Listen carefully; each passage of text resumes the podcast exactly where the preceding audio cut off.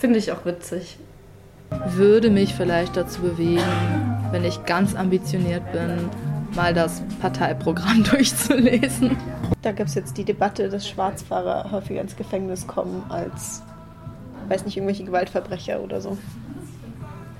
Und es löst in mir ein, ein Lächeln aus.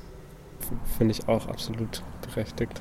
Ja, je mehr Leute schwarz fahren, desto teurer wird es halt. Und das daran haben halt eigentlich nur die Bahnkarten zahlenden Menschen was zu leiden. Also die betrifft es. ähm, ja, ich finde auch das Schwarzfahren nicht teurer. Doch, äh, ich weiß nicht. Hm. Ich würde nicht unbedingt für demonstrieren, nein. Schwarzfahren müsste noch teurer werden. Solche Leute bitte nicht in die Parlamente